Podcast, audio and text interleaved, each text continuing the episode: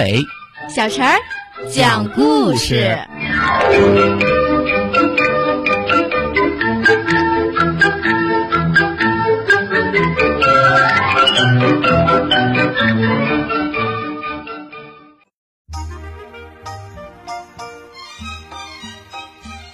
请听故事：收藏阳光的小熊。夏天里，阳光热辣辣的照着，小动物们都躲在树荫下乘凉。只有小熊一个人不怕阳光，他从家里搬出了一个个小缸，打开盖子，在阳光下晾晒着，忙得满头大汗。小豚鼠好奇地问：“小熊，你搬出这么多小缸干什么呀？”小熊抹了把脸上的汗水说：“哦哦，我在装阳光。现在是夏天，阳光温暖，我准备装起来藏到地下。”等到冬天下雪了，再挖出来让大家取暖。小豚鼠咯咯一阵笑说：“小熊，你真是个傻瓜呀！阳光怎么能藏起来呢？”其他小动物都说：“夏天的阳光怎么可能留得到冬天呢？”小熊却不为所动。等阳光把小缸们都烤得滚烫滚烫，它才盖上盖子，找了个地方把装着阳光的小缸们都埋了起来。一晃冬天来了。小熊站在窗前，看到外面下着飘飘扬扬的大雪，他就用铁锹把夏天埋下的阳光挖了出来。小熊敲开了小豚鼠家的门：“这个小缸送给你，它里面装了夏天的阳光，还热乎着呢，抱着就可以取暖了。”小豚鼠接过小缸，哎呀，小缸果然热乎，抱在怀里就跟太阳一般温暖。